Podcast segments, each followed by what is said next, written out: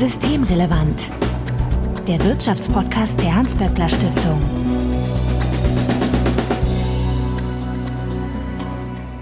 Heute ist Donnerstag, der 12. Januar 2023. Willkommen zur 126. Ausgabe von Systemrelevant. Und wir sind heute zu viert, deswegen Christina Schildmann. Hallo. Hallo. Du leitest die Forschungsförderung bei der Hans-Böckler Stiftung und Johanna Wenkebach, ich grüße dich. Hi, grüße euch.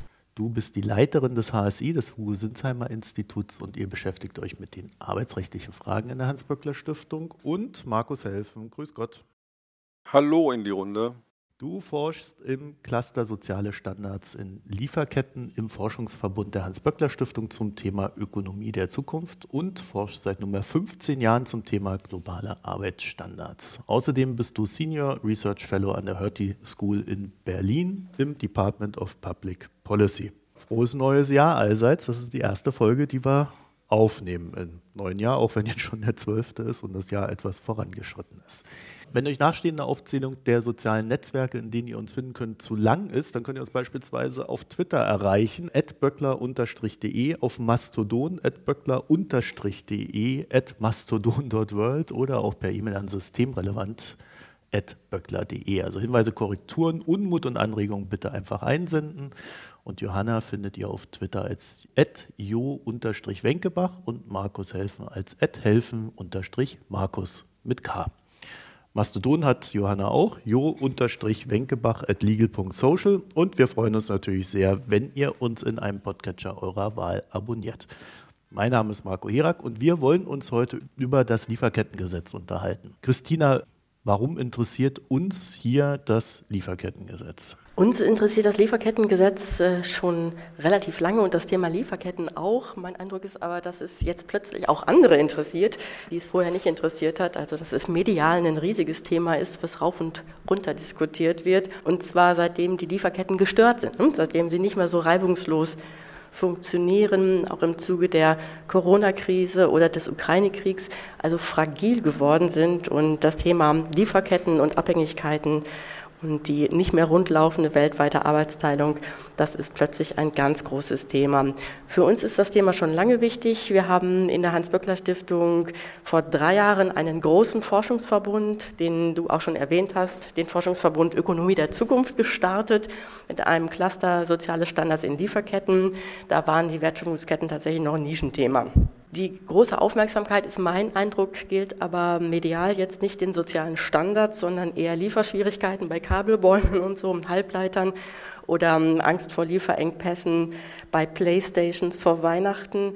Wir haben aber seit ein paar Jahren immerhin schon einen relativ großen gesellschaftlichen Druck mit Blick auf sozialen Standards in Lieferketten, zum Beispiel durch diese Initiative Lieferkettengesetz, die große Kampagne von Gewerkschaften, kirchlichen Organisationen, Umweltschutzorganisationen und so weiter, ähm, die eben auf das Problem aufmerksam machen, dass es noch massiv Kinderarbeit entlang der Wertschöpfungskette gibt, dass es Modern Slavery gibt dass es ähm, massive Verstöße gegen, gegen Menschenrechte in den Lieferketten gibt. Und mein Eindruck ist auch, dass es den Verbraucherinnen und Verbrauchern nicht mehr ganz egal ist, ob jetzt Kinderarbeit aus dem Kongo in ihren Handys steckt. Also da gibt es einfach eine, eine gewachsene Aufmerksamkeit. Die Initialzündung, das äh, scheint mir so, was die Aufmerksamkeit auf die Lieferketten betrifft, das war der Einsturz des Rana Plaza Gebäudes in Bangladesch, das war schon 2013. Da ähm, sind 1100 Menschen gestorben und viele wurden verletzt. Das war etwas, wo alle dann aufgehorcht haben, gesagt haben, oh je, da muss was passieren. Das darf so nicht weitergehen so Lieferkettengesetz regelt ja nicht fehlende Güter ne? oder Sachen, die da im Suezkanal feststecken, sondern genau. äh, da geht es ja tatsächlich durchaus um soziale Standards, oder? Das ist das Thema, ja. Ja, ne? also wenn dann die Aufmerksamkeit aus diesem Bereich, ich kriege mein Handy nicht gekauft, kommt, das Gesetz wird dem nicht Abhilfe schaffen. Können wir da gleich vorweg sagen. Nur dann gucken plötzlich alle auf die Lieferketten und sehen, dass es überhaupt welche gibt. Also dass es äh, verschiedene Produktionsschritte in globaler Arbeitsteilung überhaupt gibt. Also dieses ganze Thema mal in den Blick zu nehmen, das ist eine Folge daraus. Aber in der Tat, äh, was uns jetzt hier interessiert, das sind die sozialen Standards entlang der Lieferketten und das regelt das Lieferkettengesetz beziehungsweise Prozesse und Verpflichtungen. Aber darüber reden wir gleich nochmal en Detail, was das eigentlich ist, dieses Lieferkettengesetz. Lieferkettengesetz und was daran gut ist und was vielleicht nicht so gut. Das wäre auch meine nächste Frage, was genau das denn regelt und warum wir diese Regeln denn überhaupt brauchen, weil äh, eigentlich haben wir ja Sozialstandards hier. Wir haben in der Arbeitswelt und immer da, wo Menschen abhängig arbeiten, ungleiche Machtverhältnisse. Und um Beschäftigte zu schützen, braucht es verbriefte Rechte. Das gilt für Beschäftigte hier in Deutschland. Das gilt aber umso mehr, wenn man auch auf Machtverhältnisse und auch menschenrechtliche und wirtschaftliche Rahmenbedingungen im globalen Süden schaut, wo Unternehmen agieren und das darf natürlich kein rechtsfreier Raum sein. Es ist nicht so, dass es ein komplett rechtsfreier Raum war, das Agieren von europäischen, von deutschen Unternehmen im globalen Süden, jenseits der Grenzen von Deutschland, wo natürlich Arbeitsschutzrechte für Beschäftigte bestehen, wo Menschenrechte bestehen, Verfassungsrecht gilt. Es hat aber kein wirklich zwingendes, klar formuliertes und insbesondere durchsetzbares Recht gegeben. Und das hat dazu geführt, da haben wir uns in der juristischen Fachdebatte auch schon vor einiger Zeit mit beschäftigt, dass eben es zwar in Lageberichten, in Compliance-Regeln schöne Formulierungen gab, Ansprüche gab, auf etwas einzugehen, das auch nach außen hin erklärt wurde von Unternehmen für bessere Bedingungen zu sorgen, dass aber wenn sogar eklatante Verstöße erfolgt sind, keine Konsequenzen daraus ähm, erfolgt sind und dass, wenn Beschäftigten aufgefallen ist, dass gegen Menschenrechte verstoßen wird, dass vielleicht auch hier an Gremien herangetragen wurde durch internationale internationale Zusammenarbeit von Gewerkschaften und Mitbestimmungsgremien nicht wirklich greifbare Konsequenzen daraus abgeleitet worden und es Handlungsmöglichkeiten gab, zum Beispiel für Gewerkschaften, Betriebsräte, aber auch für betroffene Beschäftigte, für eine Rechtsdurchsetzung zu sorgen, für Arbeitsschutz zu sorgen, wirklich für ja ganz grundlegende Menschenrechte arbeitender Menschen zu sorgen. Und das betrifft natürlich auch Umweltstandards, die sind ja auch Gegenstand des Lieferkettengesetzes, dass auch hier nicht wirklich Handhabbarkeit vorgesehen war nett formulierte Standards auch zwingend durchzusetzen. Und deswegen ist das Lieferkettengesetz ein wirklich ganz wichtiger Schritt nach vorne, weil es eben klare Verpflichtungen von Unternehmen beinhaltet, für Menschenrechte und gewisse Umweltstandards zu sorgen und sie auch verantwortlich dafür zu machen und eben konkrete Maßnahmen zu ergreifen, die auch mit der Rechtsdurchsetzung zusammenhängen. Also es ist so, dass dieses Gesetz vorsieht, zunächst in größeren Unternehmen ab diesem Jahr 2023, dann in Unternehmen mit Beschäftigten, mit 1000 Beschäftigten als Grenze ab dem Jahr 24 ausdrückliche Sorgfaltspflichten zu etablieren, dass zentrale Menschen- und Umweltrechte in den Lieferketten nicht verletzt werden. Und Arbeitsrechte gehören dann eben zu den Menschenrechten in diesem Bereich. Das Gesetz definiert menschenrechtliche Risiken, also zählt tatsächlich auf, was sind denn die Regeln, die eingehalten werden müssen von Unternehmen. Und dazu gehört zum Beispiel Kinderarbeit, Sklaverei, also wirklich unglaubliche Fälle von Menschenrechtsverletzungen.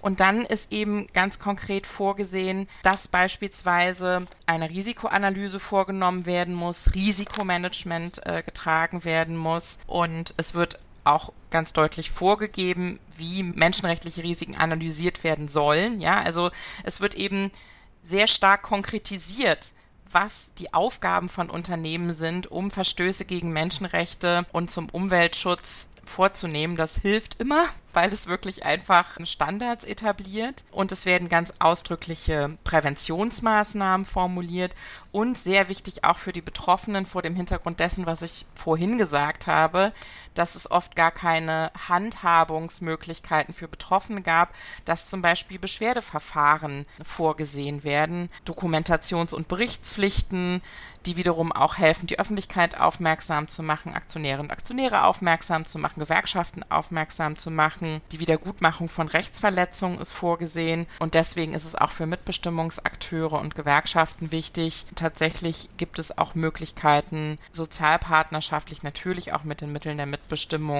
für die Umsetzung und Durchsetzung dieser gesetzlichen Regeln zu sorgen. Warum brauchen wir dieses Lieferkettengesetz? Johanna, du hast das ja gerade schon sehr, sehr schön ausgeführt. Ich will es nur noch mal einmal schlichter sagen. Wir brauchen es unter anderem auch deswegen, weil die Freiwilligkeit nicht funktioniert hat. Das wurde ja vorher umfangreich erhoben. Es gab diesen nationalen Aktionsplan Menschenrecht und Wirtschaft, also NAP, der 2016 von der Bundesregierung beschlossen worden ist. Da ähm, ging es darum, dass Unternehmen eben freiwillig auf menschenwürdige Arbeitsbedingungen in den Lieferketten achten. Das wurde dann mit einem Fragebogen bei Unternehmen abgefragt, in so einem Monitoring, ob das auch tatsächlich stattfindet. Und da hat man ja festgestellt, es findet einfach in dem Umfang, wie es müsste, nicht statt. Man hat gesagt, wenn jetzt die Hälfte Mängel aufweist, dann brauchen wir ein Gesetz.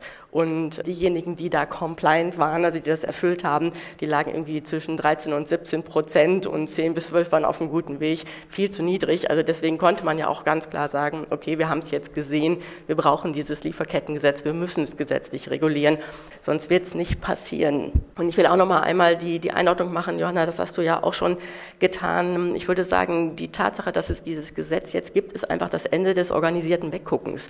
Also dass jetzt endlich Leitunternehmen die multinationalen Unternehmen dazu verpflichtet werden in Deutschland, dass die gucken müssen, was entlang der Wertschöpfungskette, der Lieferkette passiert, ob dagegen Menschenrechte verstoßen wird. Das ist einfach eine andere Ebene jetzt.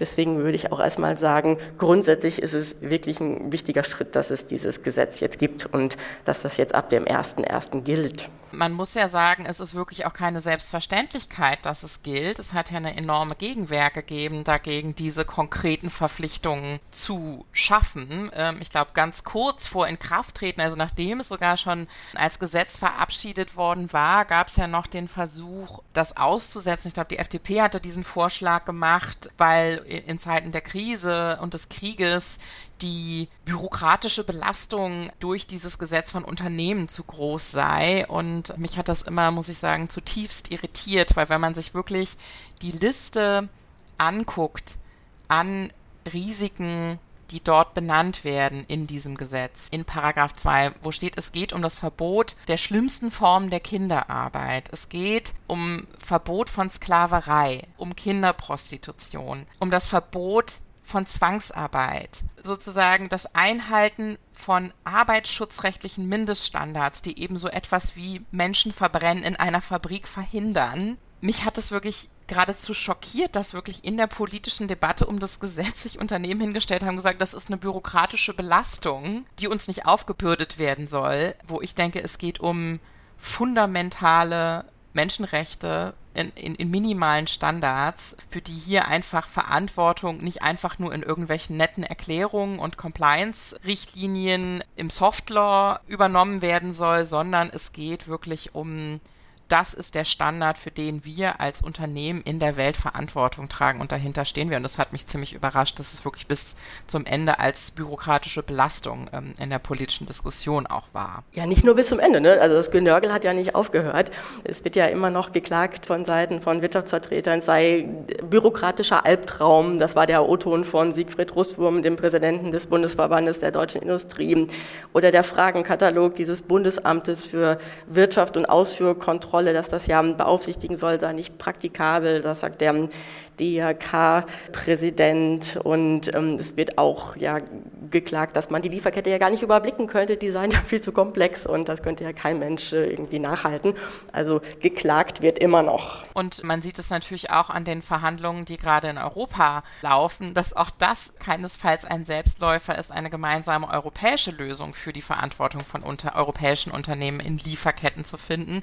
Und auch da wiederholen sich ja diese politischen Argumentationen. Ja, aber bevor wir dazu kommen, würde ich gerne wissen, ob jetzt mit dem Schritt, der jetzt äh, in Deutschland gemacht wurde, ob denn da jetzt auch alles gut ist. Also ob denn das jetzt ein, brauchbares äh, Gesetz ist, mit dem man arbeiten kann oder ob das bestenfalls mal so ein erster Wurf ist.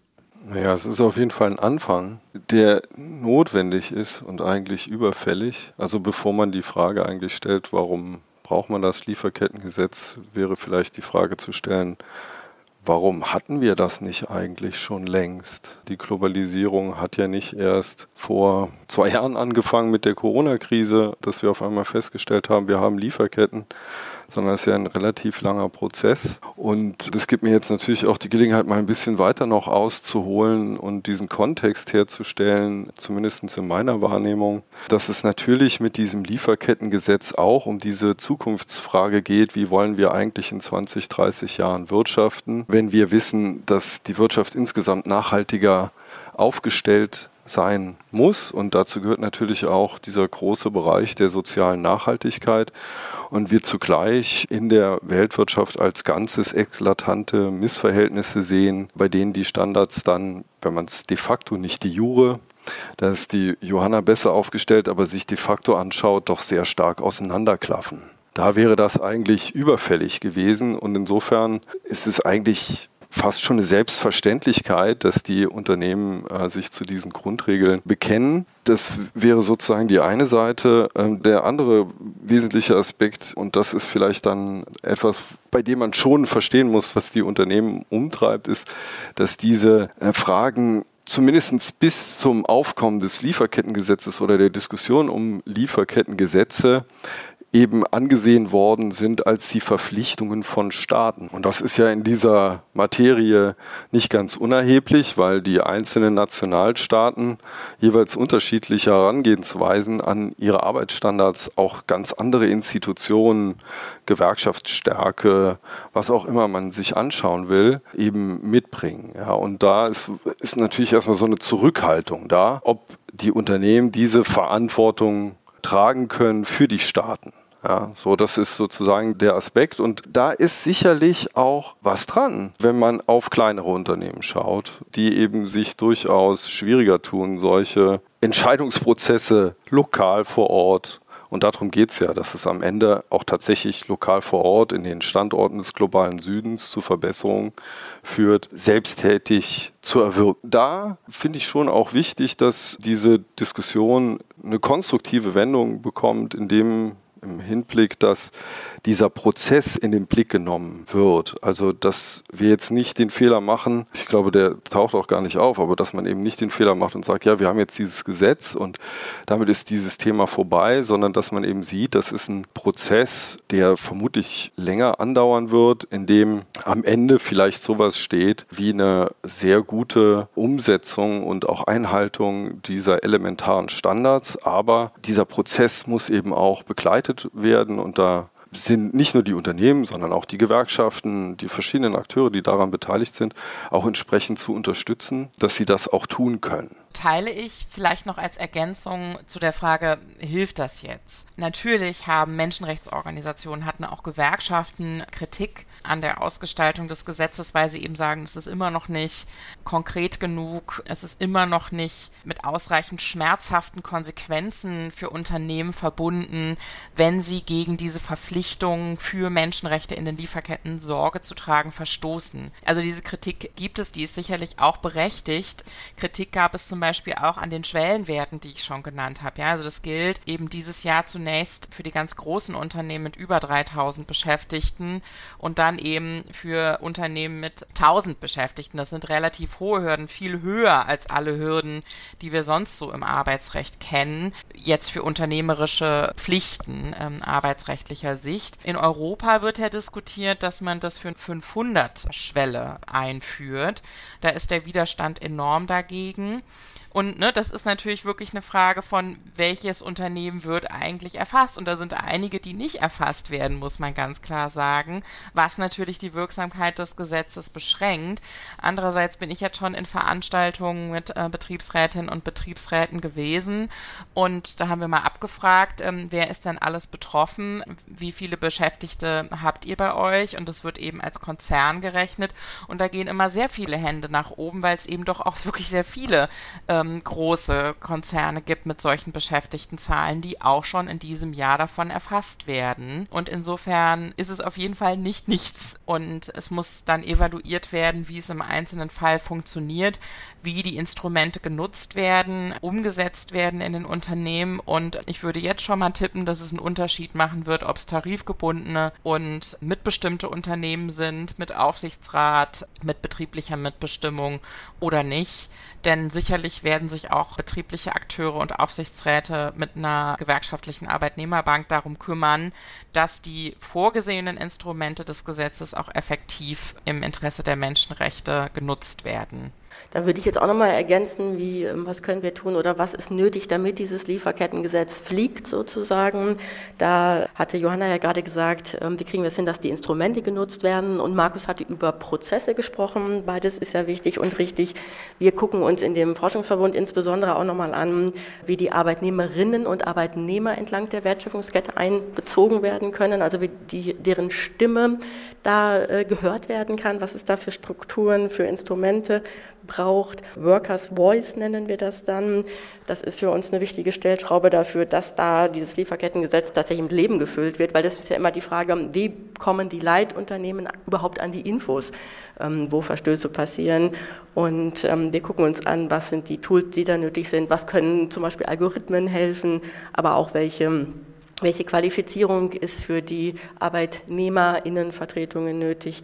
All das ist für uns jetzt für die nächsten Wochen und Monate nochmal eine ganz äh, zentrale Schlüsselfrage. Das ist vielleicht eine Kritik an dem aktuellen Lieferkettengesetz, die ein bisschen unterbelichtet geblieben ist ähm, in der jüngsten Diskussion. Und das ist eben tatsächlich die Frage der konkreten Umsetzung. Wir haben ja da das BAFA, das Amt für Ausfuhrkontrolle und Wirtschaft.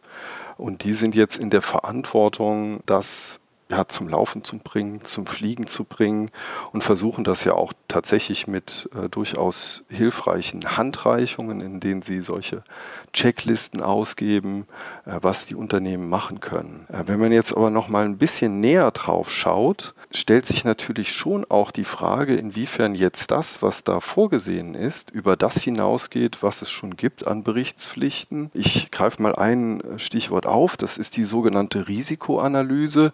Da kann ich sagen, die großen Unternehmen in Deutschland, die wir da so kennen, meistens börsennotiert, die haben natürlich alle eine Risikoanalyse schon. Und da können die einfach so eine Box können die einfach aktivieren. Und dabei darf aber das Lieferkettengesetz eigentlich nicht stehen bleiben, sondern es muss den Unternehmen ganz konkret auch aufzeigen, wie sie ihre Praktiken ändern können und da sozusagen ähm, die Umsetzung auch tatsächlich operativ, organisatorisch betrachten. Und da sehe ich derzeit eine vergleichsweise große Lücke. Nicht so sehr bei dieser Tatsache, worüber berichten die, nach welchen Kriterien, äh, was setzen die Unternehmen ähm, in den Vordergrund im Zusammenhang mit ihrer Risikoanalyse.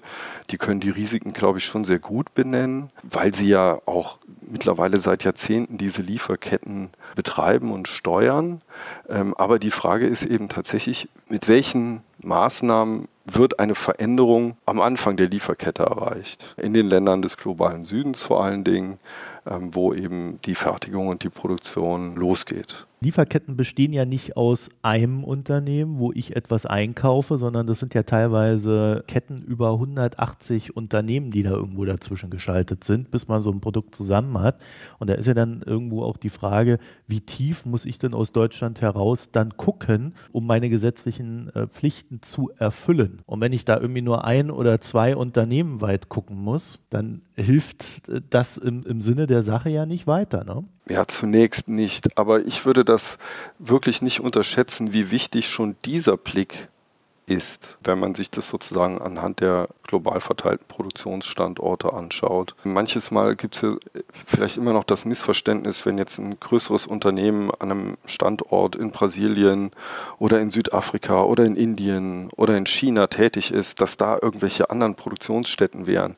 Das ist nicht der Fall, sondern die Standorte, die per Investition da aufgebaut werden, sind vielleicht sogar die modernsten, die diese Unternehmen unterhalten. Und dann haben die sozusagen ihre Lieferketten da vor Ort, die sich um diese Standorte herum gruppieren. Und dieser Blick schon allein auf die unmittelbaren Zulieferer ist auf jeden Fall äh, schon mal ein Fortschritt im Verhältnis zu dem, was wir jetzt so in der Vergangenheit immer wieder beobachtet haben. Richtig ist aber auch, dass sehr stark ausdifferenzierte, zerteilte Lieferketten, die teilweise in einzelnen Wirtschaftssektoren bis rein in die informelle Ökonomie reichen. Nehmen wir mal die Textilindustrie oder sowas, also Bekleidungsherstellung, ähm, dass es da eben sehr schwierig wird, dass im Einzelnen genau nachzuhalten. Ähm, das führt mich aber auch dann zu einem weiteren Punkt, der vielleicht auch mehr in die Diskussion mit reingenommen werden muss um das Lieferkettengesetz. Das ist eben dieser Punkt, dass die Unternehmen das ja auch nicht unbedingt nur alleine machen müssen, sondern eben im Dialog mit ihren, wie es heute so schön heißt, Stakeholdern erreichen sollen und da eben insbesondere mit den Gewerkschaften, mit den Arbeitnehmervertretungen, aber natürlich auch mit lokalen NGOs und so weiter in die Diskussion darüber kommen müssen, wie man eben auch in diese Bereiche kommt. Auch dafür gibt es übrigens Beispiele. Also es wurde ja am Anfang angesprochen, ähm, dieser Fabrikbrand Rana Plaza, also tatsächlich, soweit ich weiß, der größte Industrieunfall des 21. Jahrhunderts, dass in der Folge davon ein Abkommen gefunden worden ist, bei dem verschiedene Akteure sich tatsächlich dann auch zusammengesetzt haben und verpflichtet haben, zumindest bei diesen elementaren Arbeitssicherheitsstandards und Gebäudestandards Abhilfe zu schaffen. Und zwar aus einer Zusammenstellung von einer Reihe von Unternehmen, also den großen Marken, die wir so kennen, bis hin auch dann zu Gewerkschaften, lokalen Gewerkschaften und auch unter Einbeziehung von äh, entsprechenden Nichtregierungsorganisationen, die das äh, mitbegleitet haben. Ich glaube, wenn ich noch einen Aspekt ergänzen darf, den wir noch nicht eingebracht haben, es ist, glaube ich, auch nicht zu unterschätzen. Also ich habe da zum Antidiskriminierungsrecht mal dazu geforscht. Also inwieweit verändern Gesetze tatsächlich auch moralische Haltungen und Werte einer Gesellschaft. Und ich finde, dass das ein wichtiger Aspekt ist. dass Gesetze sind ja letztlich auch Ausdruck von Regeln der Zusammenarbeit und des Wirtschaftens. Sie beeinflussen natürlich auch Haltung zum Beispiel von Konsumentinnen und Konsumenten. Diese Prozesse, die da jetzt vorgesehen sind, führen ja auch zu einer Bewusstwerdung von, unter welchen Bedingungen arbeiten eigentlich die Menschen, die die Edelmetalle für unsere Handys irgendwo ausgraben? Und unter welchen Bedingungen nähen die Frauen, deren Klamotten wir uns irgendwie äh, wöchentlich kaufen. Das führt auch dazu, hoffentlich, das ist natürlich, also ich weiß nicht, Christina, ob, ob das erforscht ist. Ich muss gestehen, dass ich mich damit nicht befasst habe, sozusagen nach Forschung danach zu suchen. Aber meine Hoffnung wäre zumindest, dass eben auch diese offizielle Regelung dieser Pflichten, dass es staatliche Institutionen gibt, die das überprüfen, dass es Berichtspflichten gibt, dass das eben dazu führt, dass es nicht ein Nischenthema von ein paar NGOs und Menschenrechtsorganisationen ist, sich diesen Fragen zu stellen, sondern dass es zu den Standards der deutschen Wirtschaft und auch im gesellschaftlichen Bewusstsein entsprechend verankert ist, dass Menschenrechte nicht nur hier zu gelten haben, sondern überall in der Lieferkette. Und ich glaube, dieser Aspekt kann eine positive Wirkung entfalten für das Verhalten von Unternehmen und das Übernehmen von Verantwortung. Ja, mit Sicherheit. Wir haben jetzt natürlich noch keine Forschung dazu, wie das wirkt, obwohl interessanter Anstoß, äh, dass man sich das mal anguckt, wie dieses Gesetz tatsächlich dann auch eben Einstellungsmuster von VerbraucherInnen verändert, aber auch eben natürlich, und darüber hat Markus ja auch viel gesprochen, in den Konzernzentralen, wo man ja einfach auch sich mit dieser Frage jetzt ganz anders auseinandersetzt. Aber es gibt natürlich Forschung dazu, wie Einstellungen und Gesetze zusammenhängen, und da ist ja genau der Zusammenhang, den du da beschrieben hast, ganz offensichtlich. Ich wollte jetzt noch mal ein anderes Thema aufmachen, muss mal gucken, ob ihr darauf darauf anspringt. Ihr habt ja darüber gesprochen, auch Johanna und auch Markus, dass es nicht nur das Lieferkettengesetz gibt, sondern eben auch andere Strukturen, Vereinbarungen, andere Instrumente, was die Lieferketten betrifft. Und ein wirklich spannendes Phänomen, eine spannende Institution sind ja diese globalen Rahmenabkommen, die Markus helfen, die du erforscht.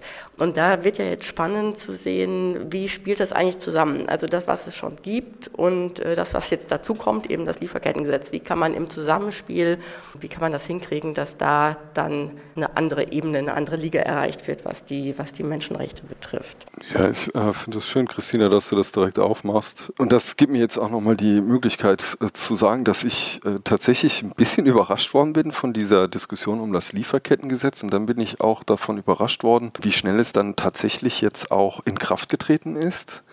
Ich war sehr skeptisch, aus unseren ersten Studien, die wir gemacht haben zu den globalen Rahmenabkommen, dass sowas überhaupt möglich ist, ja, dass man das eben auf einer gesetzlichen Ebene regelt. Ich weiß noch genau, wie wir am Ende von unserem ersten Projekt zu den globalen Rahmenabkommen, äh, das war in den Jahren 2008, 2011, am Ende gesagt haben, ach eigentlich wäre es für die Akteure doch toll, wenn die eine Unterstützung vom Gesetzgeber hätten oder von den staatlichen Institutionen, die sie zu einer Einigung bringen.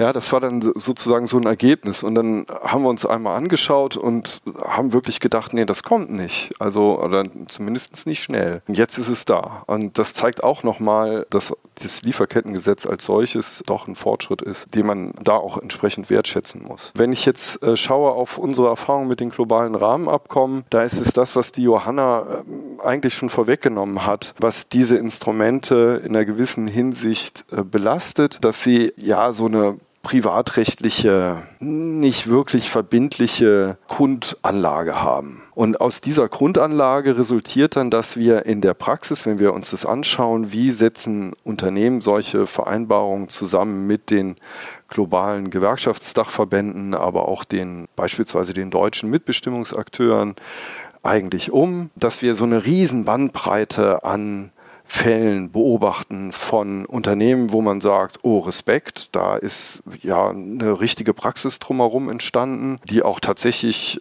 weiterführende Aspekte beinhaltet, an die man gar nicht gedacht hat, bis hin zu der Beobachtung, dass solche Prozesse eigentlich versanden und letzten Endes nur dieses Dokument besteht, aber die Akteure dann, wenn man es dann nach 10, 12 Jahren mal aufruft und sie danach fragt, es gar nicht direkt zuordnen können, dass sie eigentlich so ein Dokument mal unterzeichnet haben. Also das ist sozusagen die Bandbreite. Auch das spricht natürlich dann wieder für diesen Aspekt der Standardisierung und ähm, dass man eben versucht, so ein Maß an Mindestbedingungen zu definieren, dass dann alle Unternehmen zumindest ab einer gewissen Größenordnung auch einhalten wollen.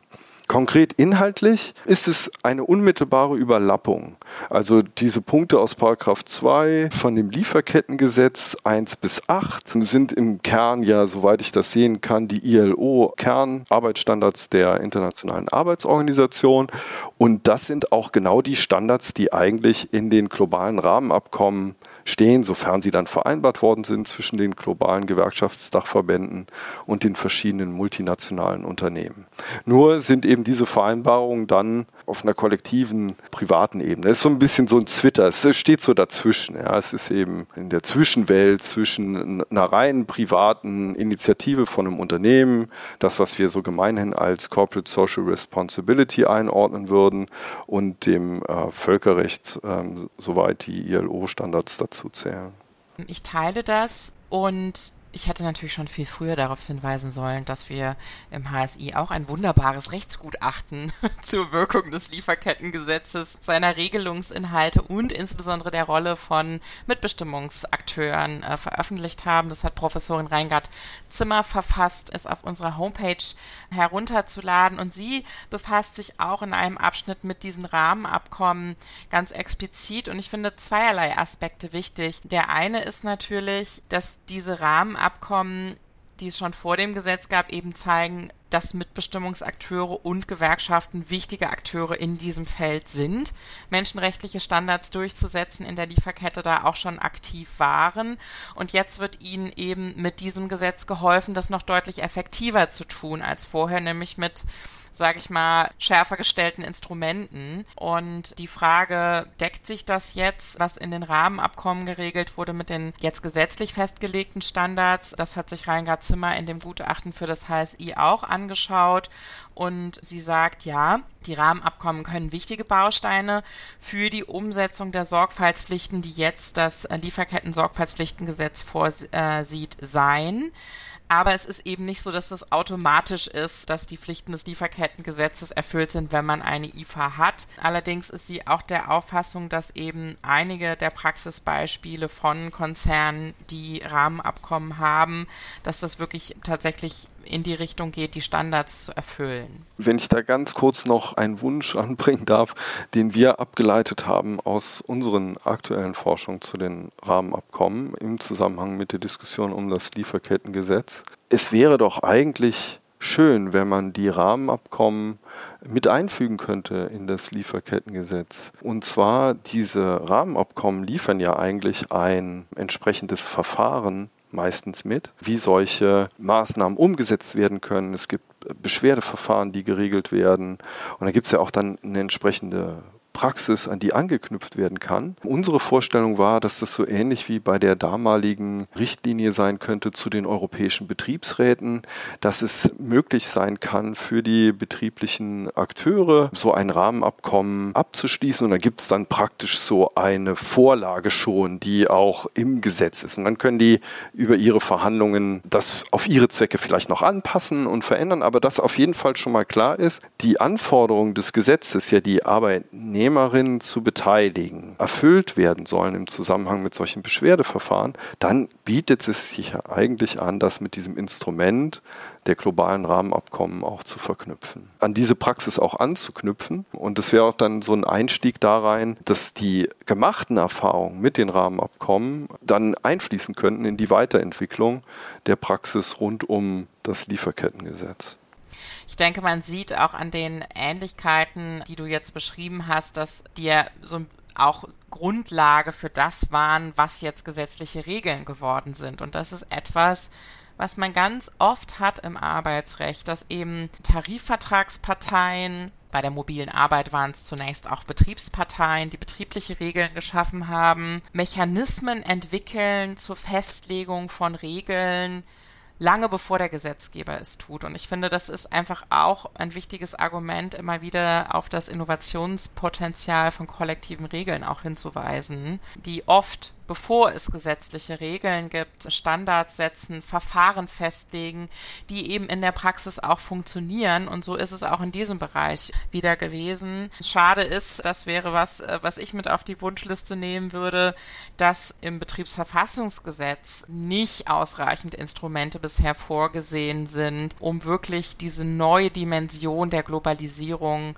ausreichend abzudecken. Ich glaube, ich rede in jedem Podcast, den wir hier machen, davon, dass wir einen schönen Reformvorschlag fürs Betriebsverfassungsgesetz gemacht haben und er ist deswegen so schön, weil ich ihn in jedem Podcast erwähnen kann, egal über welches Thema wir reden, weil wir auf all diese wichtigen Themen Bezug nehmen in diesem Reformvorschlag und dazu gehört eben auch Betriebsrätinnen und Betriebsräte zu ermächtigen, diesen real existenten globalen Strukturen entsprechend Mitbestimmung ausüben zu können. Das ist sozusagen auf meiner Wunschliste, was jetzt in der Weiterentwicklung von unternehmerischer Lieferkettenverantwortung vorzusehen wäre, dass eben die Mitbestimmungsrechte, die im Betriebsverfassungsrecht vorgesehen sind, ähm, entsprechend erweitert werden. Und also da gibt es natürlich einige Handlungsmöglichkeiten und das Gutachten von Reingard Zimmer, das ich gerade schon erwähnt habe, zeigt das im Detail auf. Ähm, das kann ich jetzt, glaube ich, hier nicht einzeln nachvollziehen aus Zeit Zeitgründen in den Betriebsratsschulungen, die ich jetzt dazu schon gemacht habe und Diskussionsveranstaltungen wird sehr deutlich,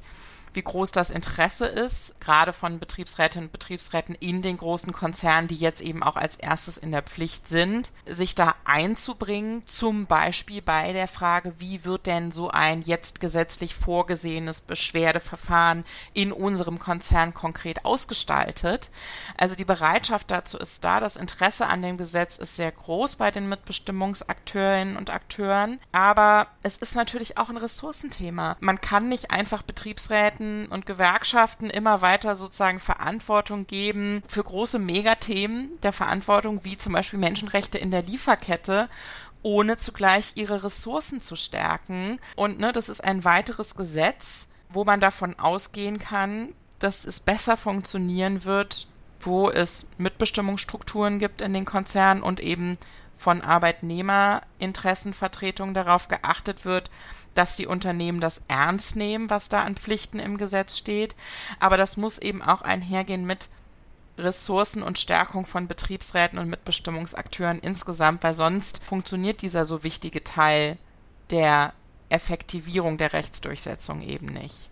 Wir haben jetzt sehr viel über das Lieferkettengesetz in Deutschland geredet. Es gibt aber auch europäische Bestrebungen und die werden gerade verhandelt. Wie, wie sieht es denn da aus? Also ich finde es total wichtig, dass es auf der europäischen Ebene verhandelt wird, denn wie so viele Globalisierungsthemen macht es natürlich Sinn, dass es einheitliche Regeln gibt. Das ist ja auch eine Wettbewerbsfrage und es bringt einfach auch klare einheitliche Strukturen in den Rechtsraum. Deutschland war nicht das erste Land in Europa, keinesfalls, die diese Regeln und Verbindlichkeiten geschaffen haben. Es gibt auch andere Länder, aber bei weitem eben nicht alle.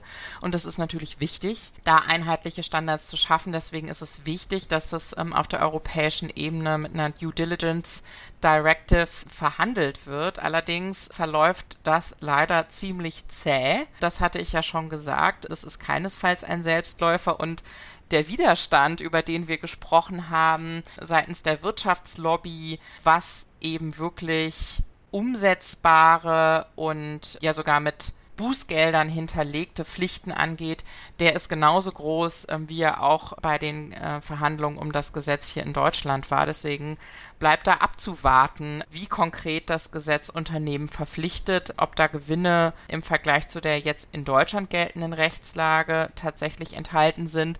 Sehr spannend wäre natürlich, wenn es tatsächlich gelingt, den Schwellenwert nochmal abzusenken auf Unternehmen mit äh, 500 Beschäftigten plus. Das wäre dann tatsächlich auch definitiv eine Weiterentwicklung der Rechtslage, wie sie jetzt hier durch das Lieferketten-Sorgfaltspflichtengesetz für Deutschland geschaffen wurde. Was mich wirklich überrascht hat in dieser Befundlage über die globalen Rahmenabkommen hinaus, also da sehen wir, dass die Rahmenabkommen besser umgesetzt werden, äh, bei denen die Gewerkschaften stärker eingebunden sind und die eben auf gute lokale Strukturen zugreifen können. Aber wir sehen auch in der ganzen Forschung zu Social Auditing, diesen verschiedenen Monitoring-Instrumenten, die die Unternehmen freiwillig einsetzen, dass überall da, wo Arbeitnehmervertretungen mit involviert sind, das einfach besser funktioniert. Also auch dieses Auditing. Und das ist ein Befund, der zieht sich wirklich über diese verschiedensten Facetten äh, durch.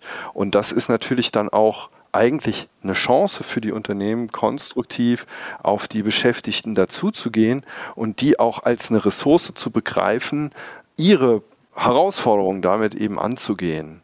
Ja, und das wird eben häufig in dieser Diskussion ja nicht wirklich wahrgenommen, indem man immer darauf schielt, oh, wir bekommen eine neue Belastung, sondern darin liegt natürlich auch einfach eine große Chance für die Unternehmen, sich tatsächlich nachhaltig und auch sozial nachhaltig aufzustellen. Dann schließt sich wieder der Kreis.